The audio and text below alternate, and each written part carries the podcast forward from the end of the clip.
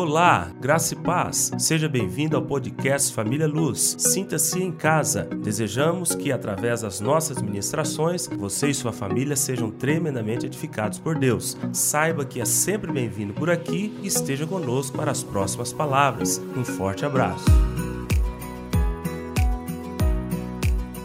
Comecei a falar no domingo passado e eu achava que dava tempo de nós trabalharmos toda a palavra sobre as qualidades de um cristão normal.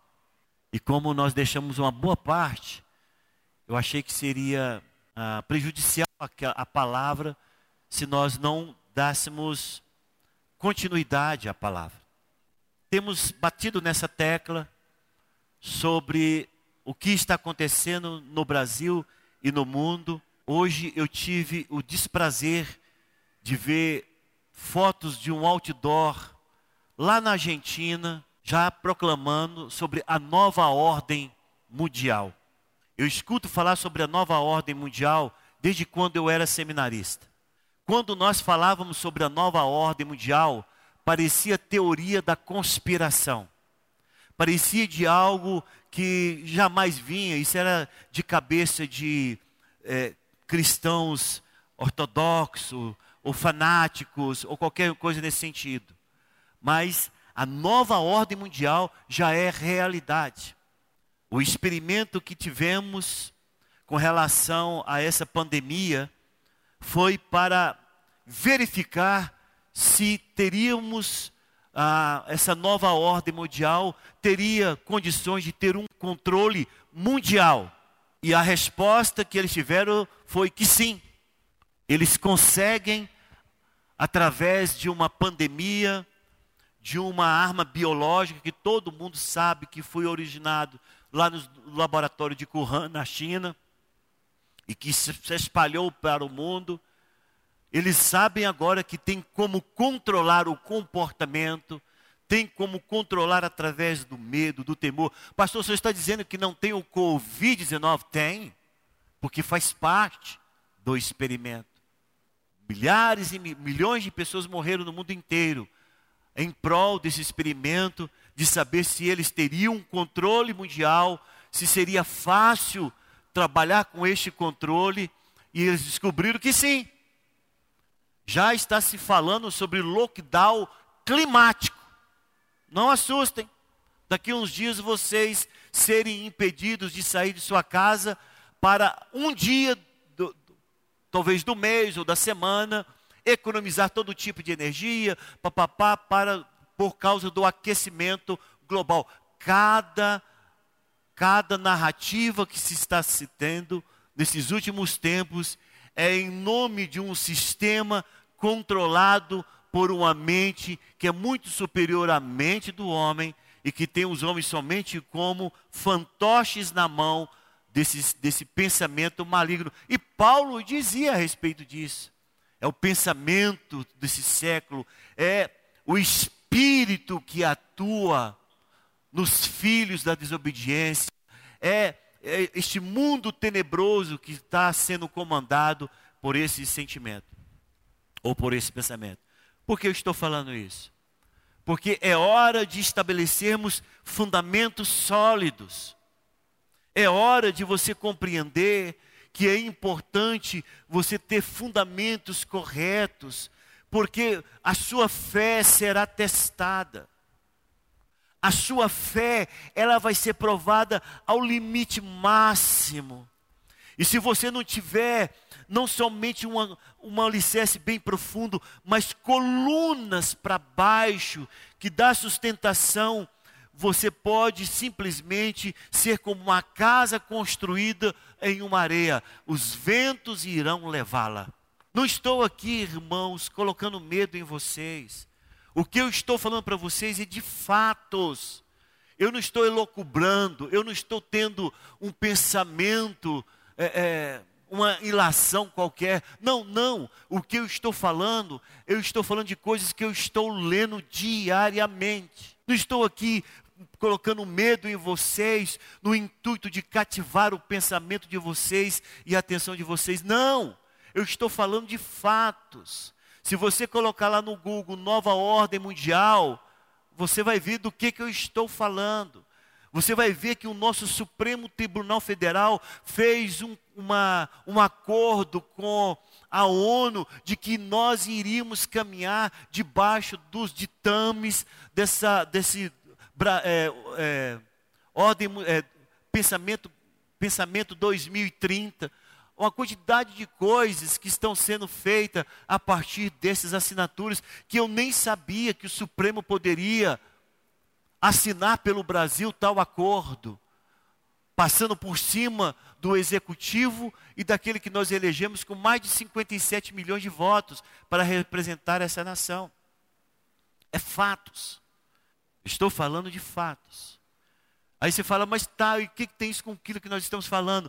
Se você estiver fundamentado, se a sua vida cristã estiver completamente alicerçada em padrões corretos, você não importa o que tipo de ventos procelosos virão, você vai permanecer inabalável uma mente ativa, uma mente consolidada, cheia de propósitos, com fundamentos corretos na sua mente, para que cada passo que você dê na sua vida, que você dará à sua vida, não seja segundo aquilo que a Globo te mandou fazer, ou segundo aquilo que a mídia convencional te mandou fazer, mas você está dando seus passos segundo uma posição correta do teu coração, não somente olhando os fatos que estão diante dos nossos olhos, quanto a estrutura da palavra que está sendo estabelecido dia a dia.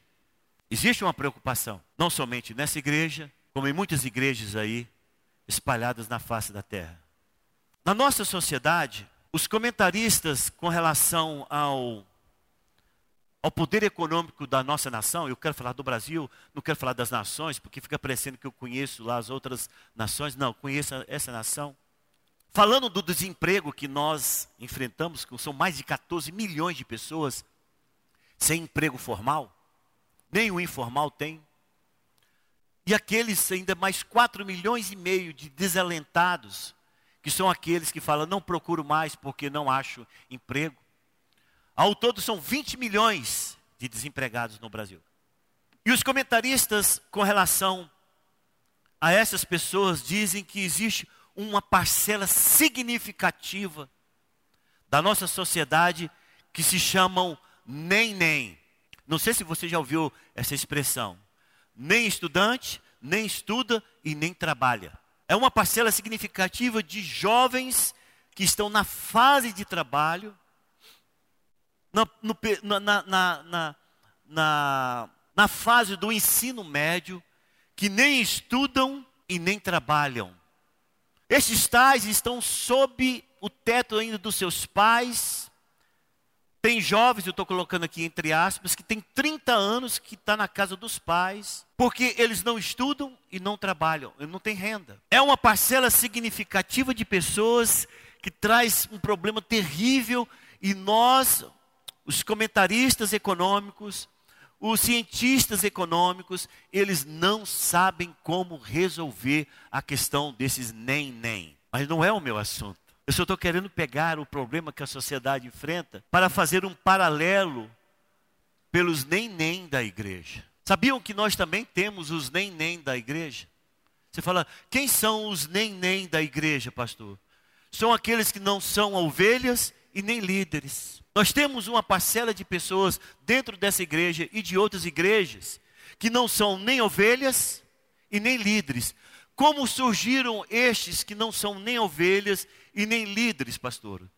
Foi pessoas chamadas por Deus, cada um com a sua própria experiência de chamado, em que um dia resolveram ser líderes na casa do Senhor. Mas estes, com o passar do tempo, e achavam que ser líder na casa do Senhor não tinha um preço a ser pago, um compromisso a assumir, uma posição a estabelecer, a resposta a dar, quando veio as pressões, eles entregaram a sua liderança, eu já falei isso aqui dias atrás, como se eu tivesse entregado liderança. Eu não entreguei liderança para ninguém. Eu dei o trabalho que efetiva a liderança de alguém que foi chamado por Deus. Eu não estou aqui porque o apóstolo Sinomar me olhou para mim no meio da multidão e falou: Eu acho que você pode ser pastor. Não foi assim. Estou olhando aqui para o Paulo. Eu não olhei para o Paulo e falei: Paulo, você tem um chamado para ser pastor. Não.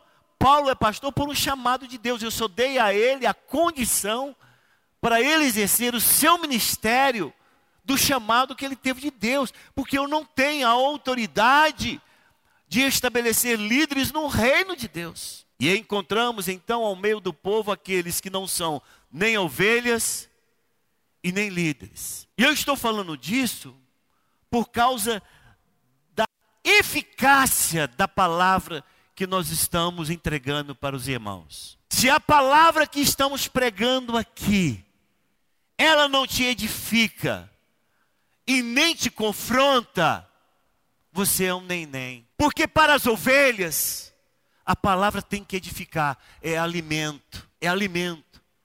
Porque eu prego a palavra, o Espírito dá conforme a sua capacidade de entendimento, e de como essa palavra será digerida e manifesta em seu apetite espiritual e aquilo que vai resultar desta, desta alimentação. De maneira que para uma ovelha, a ovelha sai daqui e fala: gente, que palavra, meu Deus, que delícia, que bênção, que palavra tremenda. Eu vou crescer nessa área, eu vou me aprumar nesse sentido, eu vou me é, equilibrar nesta área, eu vou ter cuidado com isso. A ovelha sai falando isto. Quer dizer, eu estou falando as minhas conjecturas.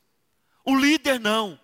O líder sai daqui e fala: Cara, como eu fui confrontado, estou falhando nesta área, estou pendente nessa área, estou capingando nessa área. Essa palavra me confrontou. Essa palavra me instigou a uma nova posição. Vou subir mais um degrau vou querer algo mais. Mas algumas pessoas do nosso rebanho saem daqui falando: não gostei, acho que a palavra foi fraca, ah, é por falta de não saber o que dizer. E isso me lembra de uma, uma situação na Bíblia em que, lá em Lucas, eu até anotei aqui, deixa eu ver qual foi a referência que eu coloquei. Às vezes eu perco esse eh, capítulo. Lucas é, capítulo 15, que fala sobre o filho pródigo. Então ali nós temos um pai e um filho e um irmão mais velho. O pai sabe do que tem que fazer. O filho, que é filho, e que errou e que saiu, é o filho que volta à casa do pai. Mas tem um ali, entre o, o filho e o pai, que eu digo para vocês que ele era um nem-nem. Ele não era nem filho nem pai. E a, os conceitos que ele formula nos dão um exemplo muito claro do que eu quero dizer para os irmãos. Porque o filho veio e foi recebido como filho. Esse teu irmão estava perdido e foi achado. Mas essa pessoa que ficou entre o filho e o pai, que é o chamado irmão mais velho, ele chega para o pai e fala: Olha, eu te sirvo há tantos anos, o senhor nunca me deu um cabrito sequer. E o pai fala uma grande revelação para ele: Olha, tudo que é meu é teu, você não pegou porque não quis. Quando você deixa de ser filho mais novo e, e não é pai, você faz um código de conduta. Você estabelece parâmetros para você mesmo e você passa a julgar tudo e todos de acordo com seus moldes, de acordo com a sua moldura visual, da maneira como você estabeleceu a funilada daquilo que você está percebendo a respeito do mundo. E o que vaza daquilo ali vai vir com críticas, com zombarias, com desdém ou até com ódio. Veio este teu filho, é assim que ele fala para o pai. Veio este teu filho que pegou a herança e gastou com meretrizes. O Senhor nunca me deu, ele fica para julgar. E quando nós temos pessoas que não são nem ovelhas e nem líderes, eles sentam para julgar a palavra, se foi boa, se foi ruim, se teve introdução, se leu a Bíblia, porque até agora eu não li a Bíblia, né? Olha, o pastor está começando a palavra sem ler a Bíblia, ah, não gostei, não, não, não me diz respeito. São pessoas que deixam de se alimentar como ovelhas e de ser confrontados como líderes. Não é nem ovelha e nem líderes. Este está em problema. E eu digo a todos: vai enfrentar problemas. No futuro vai enfrentar problemas. Pastor, eu estou nessa fase. Eu estou nessa situação. O que fazer? Decida. Decida sobre aquilo que Deus falou sobre a sua vida. Você foi chamado para ser líder? O que, que você está fazendo aí comendo comida de ovelha? Você foi chamado para estar à frente? O que, que você está fazendo aí na retaguarda? Você foi chamado para ser atalaia? O que, que você está fazendo entre o povo? Lá eu coloquei esse, essa referência aqui também, lá em Ezequiel 33, versículo 1 em diante, fala sobre o, o dever do atalaia. Lá diz, olha, ser atalaia. Tudo bem, você atalaia é. Se você ver que vem a espada e você é, não avisar o povo e o povo ser consumido pela espada, aquele sangue está sobre a sua cabeça. Você vai dar conta diante do trono de Deus. Mas se você atalaia, você vê que vem a espada e você avisa o povo e o povo não se dá por avisado e morre, não, não se preocupe, você cumpriu o seu papel. Ou você é atalaia ou você é a casa de Israel, ou você é atalaia, ou você é povo de Deus. Lá em Apocalipse capítulo 3, versículo 16, fala a respeito, Deus falando para a igreja de Laodiceia sobre o que é nem quente e nem frio. Ele diz: esse meio termo não me agrada, esse meio termo me produz náuseas. O que o Senhor está dizendo, olha, porque você não é quente e não é frio, eu estou a ponto de te vomitar. A palavra que nós estamos dando aqui, ela só tem dois focos. Ela é, ela é bifurcada, ela só é bifurcada. Ela não é tridimensional. Ela é uma palavra que só tem duas vertentes: ou alimenta as ovelhas, ou exorta os líderes, ou, ou sustenta as ovelhas, ou traz os líderes a um chamado especial a respeito dele. Essa palavra só tem dois destinos. Se você tem saído daqui insatisfeito, se você tem saído daqui falando, cara, o que está acontecendo comigo? Eu só sei achar ruim a palavra. Pastor Brito parece que desaprendeu a pregar. Cara, o que está acontecendo? Não, o problema, meu irmão, não é a palavra e nem o emissor da palavra. O problema é o receptor da palavra. O problema é com você. Então nós estamos falando de coisas básicas, mas não deixe de nos confrontar. Estamos falando de coisas básicas, mas não deixe de alimentar. E é preciso que você compreenda. Se esta palavra não está tendo efeito, você tem que entrar em crise. Se esta palavra nem te alimenta e nem te confronta, eu digo para você, ou vou te dar um caminho, entra em crise. Porque o que Deus está querendo fazer é alimentar as suas velhas ou confrontar a sua liderança. Se nada disso está acontecendo com você, há necessidade de um realinhamento na relação que você tem com as coisas de Deus. Dito isto, abra sua Bíblia em Hebreus capítulo 4, desculpa, 5.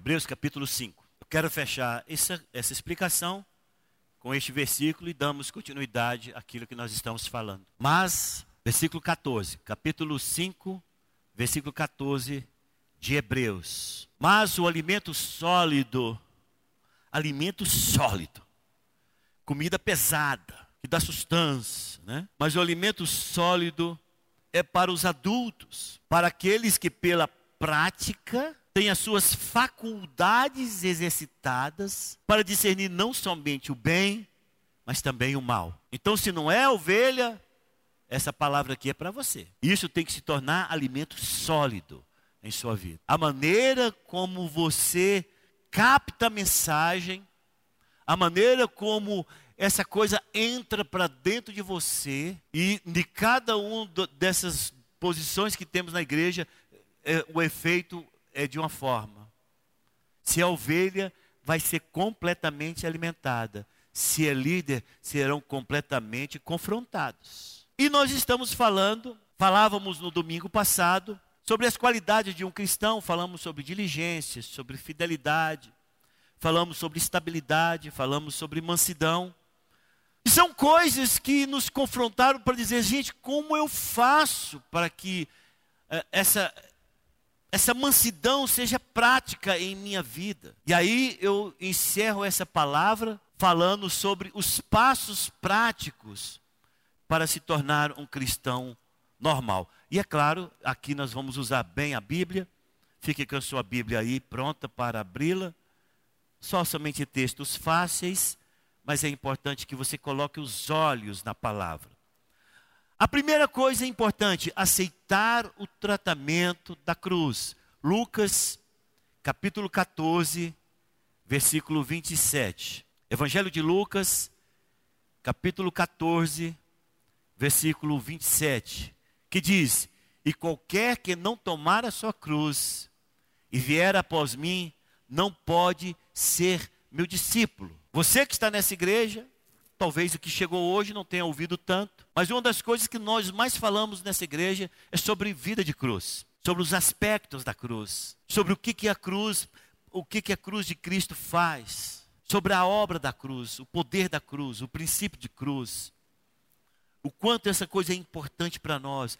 Falar de cruz não é carregar cruz na orelha nem no cordão, é entender o que a cruz significa para nós. Na vida de Jesus, completamente física, a cruz que ele carregou, mas também tinha sua carga espiritual, mas havia a física, a cruz física, e para nós, é, a cruz espiritual. Nós recebemos do favor da obra da cruz, recebemos do poder que a cruz faz em nossas vidas e decidimos então andar no princípio da cruz.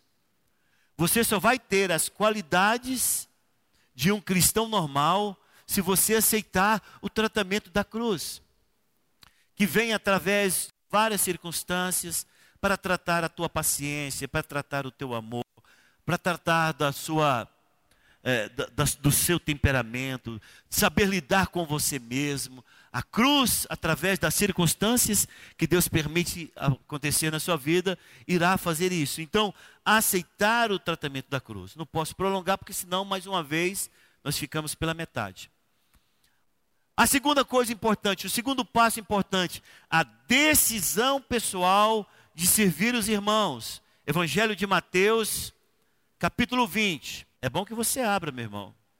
Até para exercitar. Tem muito tempo que você não abre Bíblia. Estou falando que você não lê Bíblia, que abre em várias partes da Bíblia. Evangelho de Mateus, capítulo 20, versículo 26 e 28 diz: E não é assim entre vós. Pelo contrário, quem quiser se tornar grande entre vós, será este o que vos sirva. E quem quer ser o primeiro entre vós, será o vosso servo. Tal como o filho do homem, que não veio para ser servido, mas para servir e dar a sua vida em resgate por muitos. Alguns irmãos na igreja, em que às vezes você fala, quer ir no encontro? Aí a pessoa fala, ah, eu quero. Quer trabalhar? Quero. Aí chega lá, você escala para o banheiro. O irmão cresce o bico. Não, vim trabalhar, mas só me põe no banheiro. Estou limpando banheiro toda semana, todo dia, toda hora eu estou no banheiro. Qual o problema? Não veio para servir? O irmão fala, não, eu quero ir para a cozinha, beleza.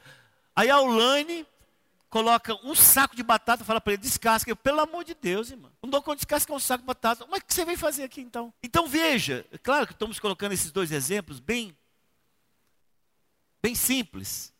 Para mostrar para os irmãos que servir os irmãos, você tem que ter o coração para servir. E às vezes nós temos pessoas que servem nos bastidores e que você nunca sabe nem quem fez, você já encontra pronto, já encontra limpo, já encontra arrumado, e você fala: Meu Deus, eu sou privilegiado, está tudo pronto na minha mão, mas você sabe que alguém fez. Tem irmãos que vão para a célula, bagunça a casa do anfitrião, todo mundo vira as costas e vai embora, deixa a casa, se é o próprio líder do anfitrião, deixa a casa imunda. Não, não tem coragem de falar, pelo menos o lixo eu vou recolher. Pelo menos o lixo eu vou recolher, irmão, porque eu sei que eu não vou poder passar o pano, mas eu vou ajudar. Tem líder que não. Olha, irmãos, nós temos pessoas que não emprestam a sua casa, porque já emprestaram a sua casa antes, e cada vez que fazia célula, não é porque tinha muito serviço, era para, para por causa de ver a soberba, a presunção, de algumas pessoas que acham que a casa do anfitrião é a casa da sogra. Não nem a casa da sogra a gente faz isso, que eu nunca fiz isso. É uma casa que ele pode mandar desfazer ou fazer sem nenhum problema, deixa tudo desarrumado. Vai lá na chácara do Júnior. O Júnior mora na chácara. Bagunça tudo, derrama tudo, mexe em tudo, bagunça tudo. Depois o Júnior vê um após o outro indo embora. Não estou falando que isso acontece, estou dando exemplo. Aí o Júnior olha para trás e fala: gente, nem, nem recolher as garrafas d'água vazia se o povo tiver coragem. Se nós queremos ser pessoas que têm qualidades de um cristão normal, a primeira coisa importante é eu saber que eu tenho que permitir que a vida de cruz trabalhe em minha vida. Segundo, que eu tenho um entendimento claro de que eu fui colocado no meio deste povo para servi-lo e não para servir, ser servido. É dessa maneira que Deus reconhece os maiores, os, os mais importantes no teu reino. É aqueles que vêm para servir eu tenho que ter, terceiro, eu tenho que ter um espírito ensinável. 1 Pedro, capítulo 3, versículo 4. Espírito ensinável. 1 Pedro, capítulo 3, versículo 4. Seja, porém, o homem interior do coração, unido ao incorruptível trajo de um espírito manso e tranquilo, que é de grande valor diante de Deus. Ter o coração para aprender. A maior dificuldade que às vezes encontramos entre os irmãos é aquela pessoa que pensa que sabe. E ele não aceita que se ensine. Mas um coração humilde, e eu quero citar agora aqui o de Jesus, foi de ser Deus e sendo criado por um marceneiro e um do lar, que é a Maria. Um Deus que se submete aos ensinos de um pai humano, limitado na sua finitude de tempo, sendo que aquele que está sendo ensinado é eterno, está antes do início, depois do fim. Coração ensinável é aquele que olha para João Batista, um comedor de gafanhoto, um homem rude, um homem firme, e ele obedece ao Pai a ponto de ir lá dizer: me batiza. Você tem autoridade para fazer isso. Eu me submeto. A palavra mesmo diz que Jesus aprendeu a obedecer pelas coisas que padeceu. Tem gente que só quer aprender com os tops, né? Eu não sei quem seria o top na vida dessa pessoa. Ele não quer aprender com um irmão simples. Muitos não frequentam a célula porque falam, não, a palavra é muito xoxa. A palavra fraquinha. Célula não é para você ir lá aprender, não, cidadão. Célula é para você ir lá comungar. É de falar um na vida do outro. É dos pares se encontrarem. É os comuns se encontrarem e um falar na vida do outro sem ser o maior. Célula não é lugar de você chegar lá e querer aprender um estudo profundo sobre como uh, alcançar a plenitude dos pensamentos eternos. Não, não é nada disso. Célula é arroz com feijão. Célula é comunhão, é um desbarrar um no outro. Célula é daquele negócio de pôr o menino catarrento no colo, rir, limpar o catarro dele, jogar de lado, passar o braço assim no nariz, do que não tem lenço. É coisa simples. É de família. É de você não, não ficar com aquele coisa, ai, não, ai meu Deus, assim, assim eu estou com nojo. Não, não, não. Célula é para você enfiar a mão lá, às vezes na panela, para pegar um bocado de arroz e comer com a mão. Estou exagerando. É de você não ter vergonha de tomar uma xicrinha de café, será, ficar lá olhando, será que alguém pôs o bico aqui? Onde que eu ponho a boca? Não, irmão, célula é, é lugar de gente. Ninguém está falando de você frequentar célula e pensando que na célula você vai sair dali um teólogo. Não. Célula é lugar de gente. Coração ensinável. Se você deseja ter, tomar os passos práticos para tornar um cristão normal, dependa de Deus. João capítulo 6, versículo 38. A palavra diz: Porque eu desci do céu, não para fazer a minha própria vontade, e sim a vontade daquele que me enviou. Quem está falando isso é Jesus. Jesus está falando: olha, o que eu faço aqui, eu não faço de mim mesmo, eu espero eu ouço da parte de meu Pai para que eu possa executar aqui na terra. A pergunta que eu quero fazer para todos nós aqui: o quanto você depende de Deus? O quanto você depende de Deus para suas decisões, no seu trabalho, na criação de filhos, nos projetos que você vai estar estabelecendo com a sua família. Quanto, o quanto você depende de Deus. No seu ministério, no seu chamado, na sua vocação, o quanto você depende de Deus. Porque o nosso exemplo máximo é o Senhor Jesus. E que olhando para todos que estavam ali, ele diz: Olha, você está vendo tudo isso que eu faço? Eu não planejei ontem, não. Preciso disso, não. Tudo que eu faço é o que eu ouço meu pai dizer para que eu tenha que fazer. Dele vem a direção, dele vem a resposta. Mas nós somos uns, uns seres muito tupetudos, né? Nós assim, só falando para o Senhor, você vai comprar a casa, abençoa Jesus, né? Você compra a casa primeiro, depois fala, abençoa Jesus. Você primeiro compra o carro, depois fala, abençoa o carro, Jesus. Primeiro você vai, você, você, você vai fazer o teste, depois fala, abençoa esse teste. Ninguém põe o Senhor na frente. Senhor, tu queres, essa é a tua vontade, essa é a direção. Como que eu devo fazer? Qual é o nível de dependência que você tem de Deus? Disposição de sofrer. Pelo amor de Deus, não faz comigo não, meu Deus. O que, que é isso? Em 1 Pedro 4, versículo 1, 1 Pedro capítulo 4, versículo 1 diz: Ora, tendo Cristo sofrido na carne, armai-vos também vós do mesmo pensamento.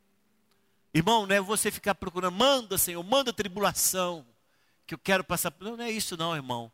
É quando você estiver passando uma tribulação, você não tombar, você não cair, você não só sobrar, você não vacilar. Aquilo que eu falei no domingo passado, depois de ter vencido tudo, permanecer inabalável. É compreender que quando você estiver na tribulação, não é Deus te perseguindo, não é você sendo injustiçado, não é a igreja deixando de orar por você. Não, não é nada disso, irmão. O Senhor está permitiu uma circunstância na sua vida porque ele não põe sofrimento em ninguém. E agora ele quer saber que, que o que que esse sofrimento vai produzir em você? Dependência, quebrantamento, entendimento que você é um comedor de feijão como qualquer outro, a mudança de pensamento com relação à esposa e os filhos, a mudança de pensamento com relação à igreja e quem te ama. O que que esse sofrimento vai produzir na tua vida? O que que esse sofrimento vai fazer na sua vida, que vai mudar a sua vida? É essa disposição de olhar para aquilo e falar: eu vou ter que passar por isso aqui. Não tem jeito, eu vou ter que passar. Mas o que que isso vai produzir em mim? O que que isso vai fazer em mim? Como que eu vou lidar com isso? Eu vou sair de lá vingativo ou eu vou sair quebrantado? Eu vou sair de lá amoroso ou eu vou sair, de, sair do outro lado irado? Eu vou sair do outro lado exasperado ou eu vou sair do outro lado doce como mel? É a maneira como eu sairei no final do funil. É esses passos, é essas posições que irá fazer você ter as qualidades de um cristão normal. Me dê cinco minutos hoje a mais. Por último, ponderação nas palavras. Provérbios capítulo 10, versículo 19. Provérbios 10, 19. Lá diz: No muito falar não falta transgressão, mas o que modera os lábios é prudente é de você saber que suas palavras, elas podem matar pessoas. É de saber que se você, no meio da sua ira, da sua cólera, você emitir palavras ou emitir pragas, as pessoas vão ser feridas demais. Eu estou tendo experiência com uma determinada pessoa, eu fico impressionado. A pessoa manda a gravação pelo WhatsApp. Você vê a ira a palavra da pessoa, ele, essa pessoa está tentando disfarçar de que está tudo bem. Mas irmão, a pessoa que a pessoa que não que não tem um coração quebrantado, ela pode até tentar colocar um tipo de riso lá na hora, mas você vê que é riso de ódio, a palavra de raiva, e ela não consegue, ela escapa na própria palavra dela o tanto que ela está cheio de ódio, de inveja, ou não sei do que. Eu estou tendo experiência ultimamente. Não posso fazer nada. Porque uma pessoa que se diz crescida como este, Se você for falar alguma coisa, ele ainda vai se sentir humilhado. E por último, tenha a disposição de ouvir. Isaías capítulo 30, versículo 21. Esse versículo é muito importante. Se você não lê agora, lê depois. Porque lá diz assim: quando te desviares para a direita, e quando te desviares para a esquerda, os teus ouvidos ouvirão atrás de ti uma palavra dizendo: Este é o caminho, andai por ele. Deus faz isso conosco.